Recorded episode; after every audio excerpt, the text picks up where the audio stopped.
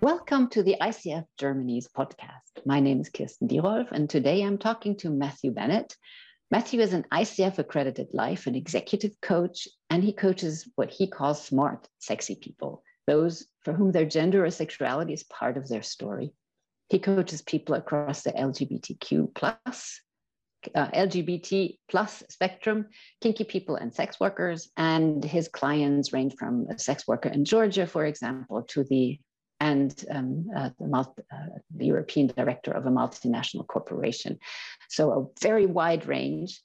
And so I'm very happy for us to have this conversation today. Welcome, Matthew. Um, it's a complete privilege and an honor to be on here. I was I was very surprised when I got the got the message from one of your colleagues, and and re really pleased to, to be here. Thank you so much. Thank you. And um, when we've been trying to get many diverse voices in our podcast and, and also focusing on the topic of diversity. And I'm thinking that a lot of our listeners might not know how to coach someone for whom sexuality is part of the story. So, can you share a little bit about your experience and um, maybe some stories of how coaching goes when this is part of it? Absolutely. So, I mean, one of the most important things is, as though, although I am very openly a gay kinky man, and that's that's my my brand, English Leather Master of Coaching. Um, what I don't do is sit there planning people's play sessions and you know what they'll do in the dungeon at the weekend. That's that's not what I do. Um, I have had a few relationship uh, clients who are looking for relationships and trying to find them. Um, However, the vast majority of my clients, uh, I don't know what they get up to. I don't really know what they do. We don't talk about that. What we talk about is uh, how they have resources throughout their lives. Sometimes those come from uh, the bedroom or from relationships, uh, and then they can put them on the table and talk about them. Um, sometimes it's a case of that they've got a complicated home relationship you know that they've they're in a a three-way relationship with someone. Uh, maybe it's that they're a sex worker but actually a sex worker is just another business person an entrepreneur solopreneur. Um, and you're talking about how to market yourself. Um, sometimes it's people who uh, just want someone who if they drop in that they were doing something at the weekend you don't have that. Really? Um, look on the face. Uh, and so it's it's a huge range of people that I, I talk to but but most of the time it's no different from any other coaching. Um, and what i if you think about if you went to the the self-help aisle of the local bookshop then you'll have books on you know what what being in the SAS taught me about leadership and what being a, the the captain of a cricket team taught me about something why can't you have the same for what being a master or being a submissive taught me about uh, leadership um, and that's the way I see it. So we have resources throughout our lives, and if we're able to put them all on the table without shame and judgment, then we can, can become much more integrated in what we're doing. Mm-hmm. Mm-hmm. Mm-hmm. Um, I mean, these these things are very seldomly talked about, at least in a in my coaching sessions, people do not bring up their sexuality much. Um, and although I'd be certainly open and not surprised or anything, because you know we are human after all, um, it's I don't think people would mention it. Is is there, even if it's a resource, right? So um, so so I think this is uh, yeah this this is part of it. So my my story started probably on the breakup of of my previous relationship. Uh, we'd been together 18 years. Um, there was some uh, trauma that happened at the end of the relationship that I don't need to go into, and I ended up going to a a therapist, a, counselor, not a coach. Um, and that person told me about the drama triangle. And um, I was sitting there thinking, that's really interesting. But what I didn't tell her was that there was a third person involved in the relationship who happened to be as submissive for me. and I was filling in the gaps for myself, but wasn't able to bring it to the table because she never gave me any indication that she was willing to talk about that. Now, how she would have done that back then, I don't know. Um, mm-hmm. You know, it was I was too involved in in the drama, um, but I held part of my story back, and because of that, I wasn't able to fully explore what I what I needed to explore. I happened to be able to do the work for myself once she gave me that model. Um, but so it's it's not necessarily that people will bring it up. It's it's often being very open about it. Um, what's interesting is that again if you look at the, the the, books and the literature people are very happy to bring you know they'll they'll very clearly say i'm a christian when i went to church with my family um, uh, you know brene brown is constantly talking about going to church or, or her family and, and stuff and you never see I've, I don't think I've ever seen a sort of uh, a mainstream book that mentions a gay relationship let alone a poly relationship, let alone um, a sex worker or or um, kink relationship. So I think all I'm trying to do in, is is raise awareness that, that there's a lot of people out there, and every single person I talk to goes, "Oh, I did some stuff in my twenties, um, or something," and I'm like, "It's all out there." Um, so you know, it's it's one of those those things that um, the, the, the more we talk about it, the more we're able to go, actually, it's quite normal. Um, and sometimes, yeah, I, I'm not interested in the uh, physical aspects. That's not what I coach.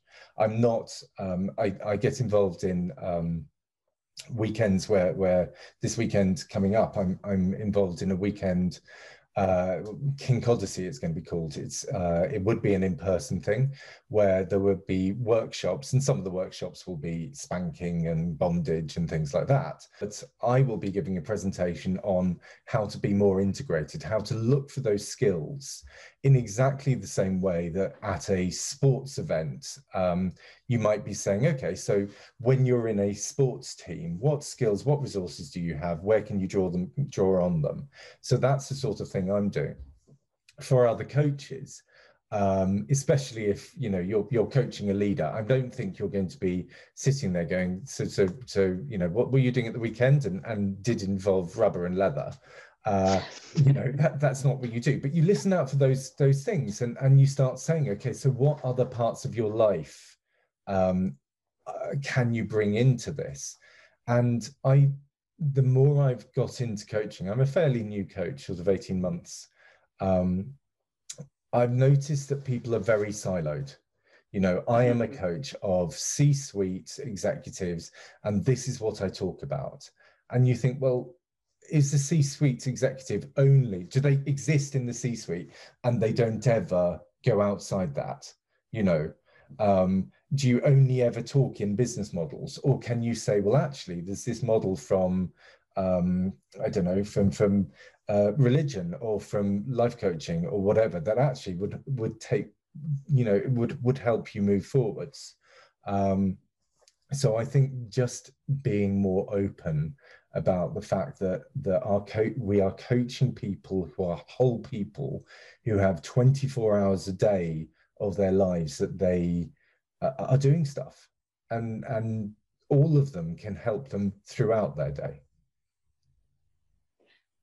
And as you were sharing before it seems to me that somehow signaling that you're as a coach you're non-judgmental and um, that any area of the life that can be drawn in as a resource can or and basically any area of the of, of the coach's or client's life can be talked about seems to me crucial for for clients to open up and i'm wondering your branding is of clearly yes you can talk about sex and and other parts of um, a person's life um, now for example my branding is not like that. So I'm wondering, is there a way that I could signal that, you know, I don't mind, you know, if if a person is in a two-way, three-way, or 10-way relationship? So, I mean, one of the, the the, the most obvious small things people do uh, can do is put their pronouns on their website because by uh, writing he his she she her you're simply signaling that uh, you understand that people might have alternative genders that they might um, that that might be an issue for them that you, you so you're just saying I'm, I'm aware of that the i'm not advocating that people go out and say, you know, I was, I, I, I, I, I know kinky people. My best friend is gay or something like that. What uh, I would uh, suggest is is that you just listen for those moments that someone is holding something back that there might be something you use that what else question that little bit more often um, and especially when you're talking about um, work, then you say, okay, so what else outside the workplace? Where else might you have resources? What else is there? Um, in the same way that you know, you might find that people uh, start talking about sports teams or their their church group or, or whatever. You're not going to necessarily uh, right that that you know you you love rugby and you're part of a, a, a you know you're you're a, a, rabbi i mean maybe that's important to you but but you're you it doesn't need to be there for you to be able to listen for it and and go okay so when you did that at the weekend what was it and how can you bring stuff into your your life um, and i think the most important thing is when something comes up just hold back the judgment as much as you can, even if someone says something that is slightly bizarre to you, that's slightly off the wall, that sounds a little bit different. Um, and just think, actually, why am I feeling the way I am? And, and it's that unconditional positive regard for people that can be, if we've got what we have been told are our core values around sex and sexuality in particular, we've got a very strange attitude to it in the West, um, where for some reason it's okay to see hundreds of people being slaughtered in a slasher movie, but it's not okay to see two guys kissing. Um, for example, it's it's it we're so just just holding back and going, okay, they are who they are. Um, let's move through that and i'll do the work on myself to see where my internal judgment's coming from when someone says something um, it's probably worth saying as well that it's worth informing yourself about the difference between abusive relationships mm-hmm. and kinky relationships because there is a massive difference and it's all about intent and it's about consent and it's about aftercare rather than papering over. So so now and then, especially if you're you're in the life coaching business, you'll have someone, you know, he wants to do this to me. Uh, and you think that doesn't sound right. And it, it's, you know, it, it's if you're talking pure ICF, um, you shouldn't be digging into that unless they they welcome. But but every now and then you it's worth just saying is that what you want? Or or something like that. Some you know and and digging a little bit. And and there are resources out there for people to to to see the difference between uh non-consensual and uh and something that's just a little bit fun. Yeah. Um i mean yesterday i, I watched a movie on the keith raniere cult um, it's like an American cult where a, a guy basically a, a sex cult um, in abusing abusing women and um, in in very not so ethical ways. I think maybe the women were thinking it was consensual at the time, but they were really being manipulated. At, at least the guy was put in prison for 120 years or some US American customary punishment. so so um, I think that that line between what is a consensual kink, kinky relationship and what is abuse and what as a coach you know where are you willing to go as a coach? Maybe that's something that people would need to think about. Yeah, and and it is definitely uh, a case, and especially, I mean, this is in you know you don't you don't have to be kinky um, to to know that that these days there is so much out there um, in in in porn of very abusive just normal vanilla relationships where where women are treated in terrible ways and things done to them.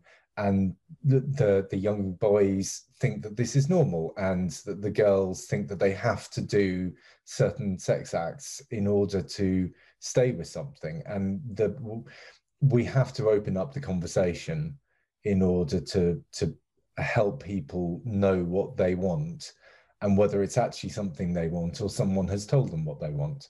But that again is no different in some ways to saying well this is the religion you've been born into. You must mm-hmm. uh, you must do x y and z because that's what your religion says you know that there are groups of people throughout life who will try and tell us how to behave and what to do and we have to help people to fight fight for it without any feeling of shame or judgment on what they've done.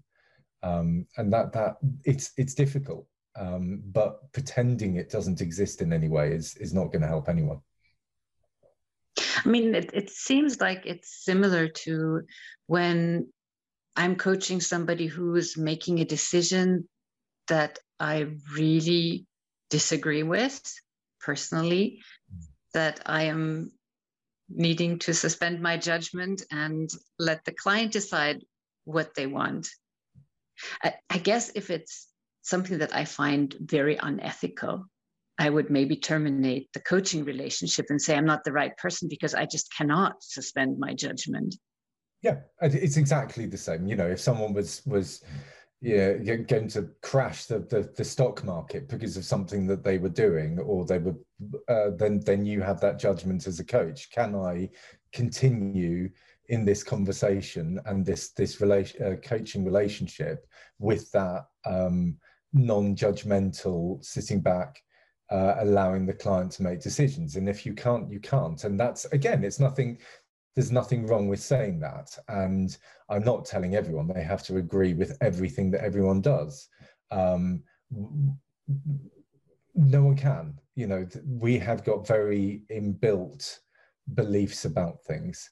And the other thing that we have to be aware of i mean going back to, to ethics 101 for, for icf is we have to know when we can't coach and when we can't coach someone because you know they're they're depressive. They have no resources that they need counseling uh, and and that is completely different.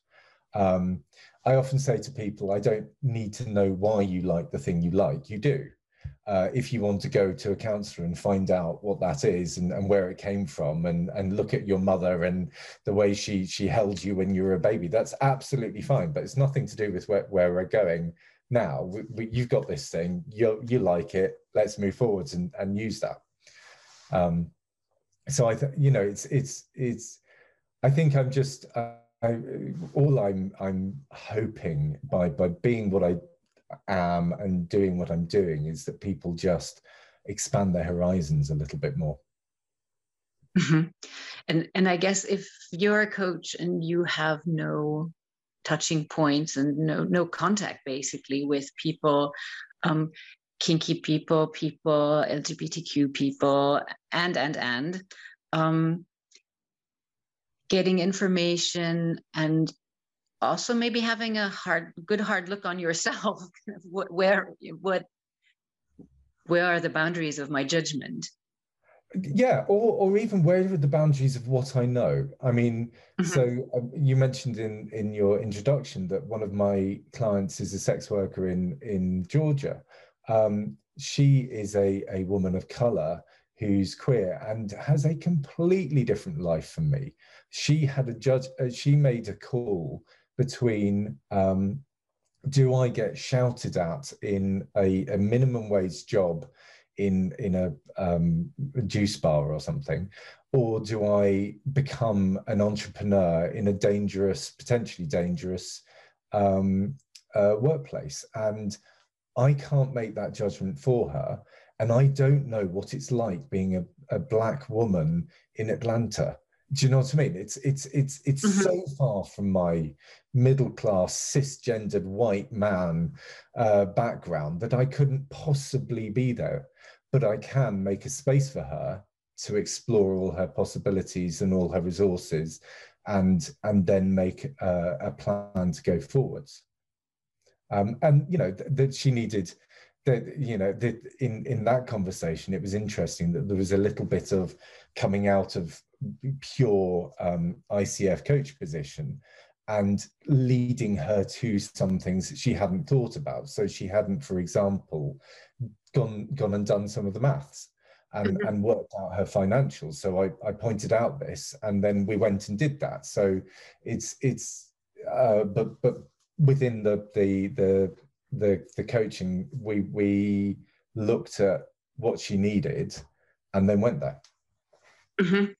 And it was basically a business coaching. Yeah. Seems like with the business just being a, a, mm-hmm.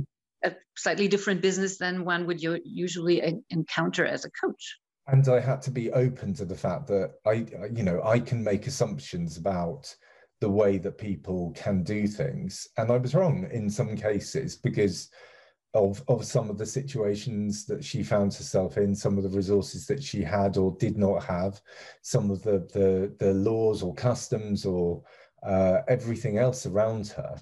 Um, I had no idea uh, because I'm not there.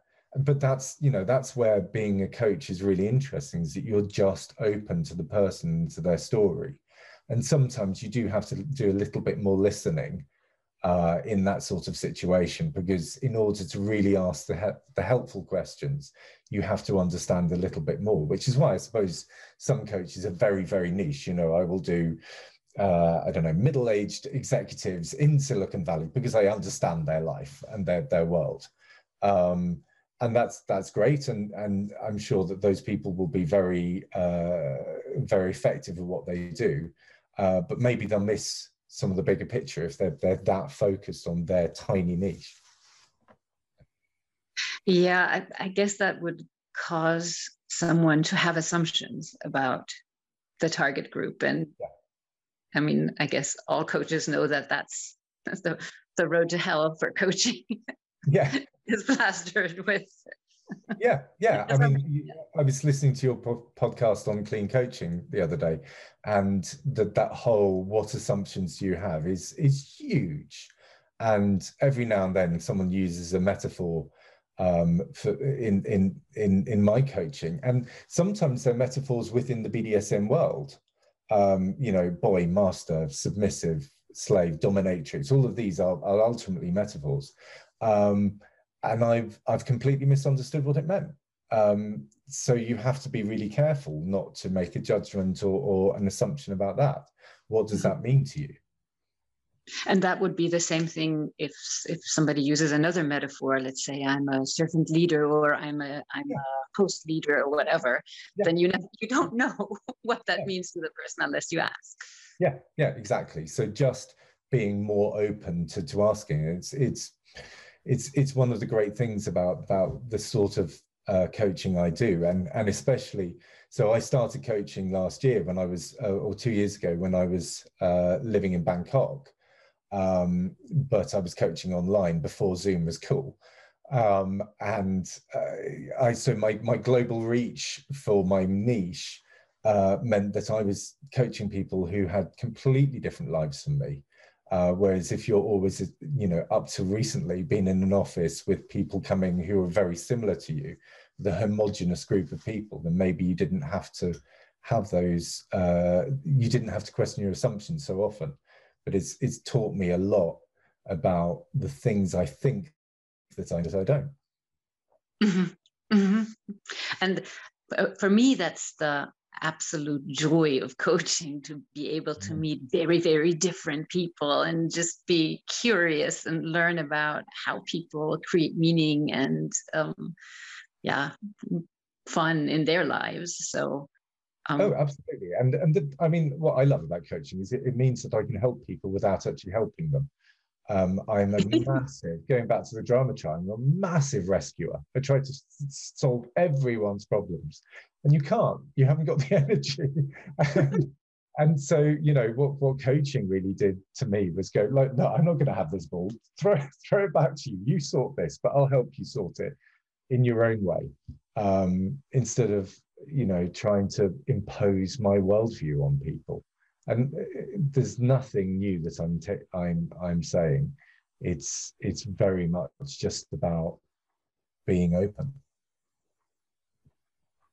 That sounds like a lovely closing statement. Is there anything else that you would like to say um, that I haven't asked? I suppose what I would say is well, so several things. First of all, if you're writing a book, please recognize that not everyone is like you.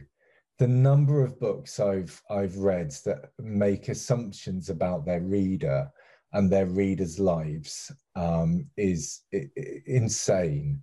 Um, that not everyone is heterosexual. Not everyone is, you know, even if you are heterosexual, you may not have a, a spouse.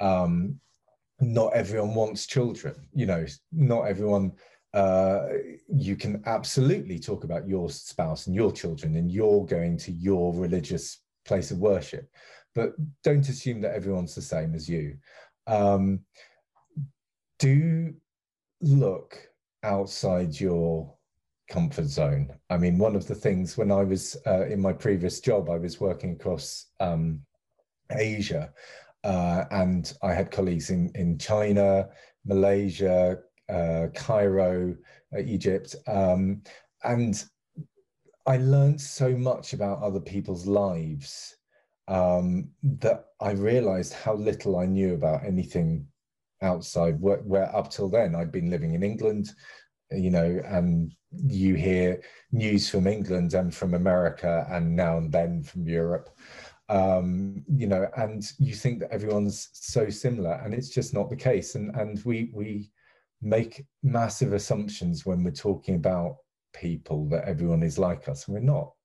Um, and I think again, going back going back to to previous one of your podcasts, the the decolonialization of our assumptions in life is is really really important, and this is you know it's it's it's not i suppose i'm it's it's it's extending that to other lifestyles within our own uh, countries. And there's there's stuff out there that that if you just listen it's there and then go and look and and follow you know in the same way that all of us should be learning more about um, uh, black and asian minority in in in europe and america and um, their way of life and thinking. There's also other sexualities, other genders that we don't think about because it's other and yes. we think it's not important to us and actually you know that that that person that you coach who you think is just a, a financial director he's in a three-way relationship and that person you're you're coaching who you thought was a CEO, just a CEO. You know, he likes being bound at the weekend and spanked by a dominatrix. And how can he bring that uh, submission into his his work? And it may simply be, you know, that's his stress relief, and that's great. uh, or it may be that actually he he sees himself as a servant leader, and that's you know just as as important for him to to understand himself so just be be open to it and be aware and find out and ask questions most people are really happy to answer the questions um, if if if if you ask and you just get what on earth is that why does that do something people love talking about it as soon as mm-hmm. those those, those questions are asked maybe not in a coaching conversation but but you know in in your life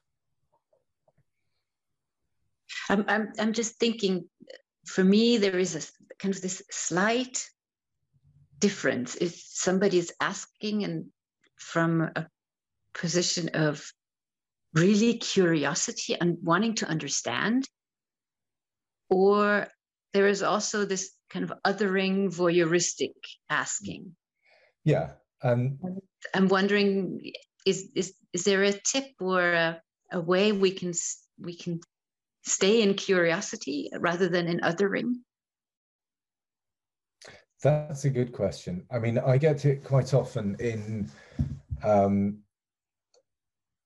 friends of my parents um, who are in their 60s will now and then go, "Oh, Matthew, you're you're gay. Oh, you know, we've got gay friends too." And you know, there's this. Uh, yeah, that's not. Stop labeling me. Yeah, that that. Um, I think it, it, ultimately it comes down to uh, to intention. What are you trying to learn from asking the question? Are you trying to learn because it's some titillation, or even that you're trying to find reasons to judge me? uh, or whoever about what you're doing, or are you asking the questions in order to be more open? Um, mm-hmm. so, you know, if you were to, if if this isn't your thing, if if you have nothing to do with this, but you have a religion, for example, if you were to meet someone of a different religion, are you asking them questions about their religious ceremonies in order to go, that's just silly? and, and know more things about why your religion is better? Or are you asking because actually you want to see what their lives are like and why they take, uh, mm-hmm. you know, they have to go home for a longer period of time on a Friday at lunchtime if they're if they they're Muslim, for example. Um, so yeah, it's intention. Why are you doing it? It's kind of am I am I am I trying to confirm my boxes or am I really trying to learn? Is, is that? and you know, there's a mass of resources out there, and some of them are very explicit, and every now and then you have, oh, I didn't need to see that. Uh, but, but, a lot of them are very, uh, you know, they're technically written and uh, just there to to inform. Uh, so so go off and, and look if you if you're interested in these things. Well, thank you. This has been a lovely conversation and absolutely a pleasure. And I hope this is useful for everyone who's trying to be an open minded and um, su- a supportive coach of many different people. Thank you so much for having me on your on your uh, podcast. Thank you. Thank you.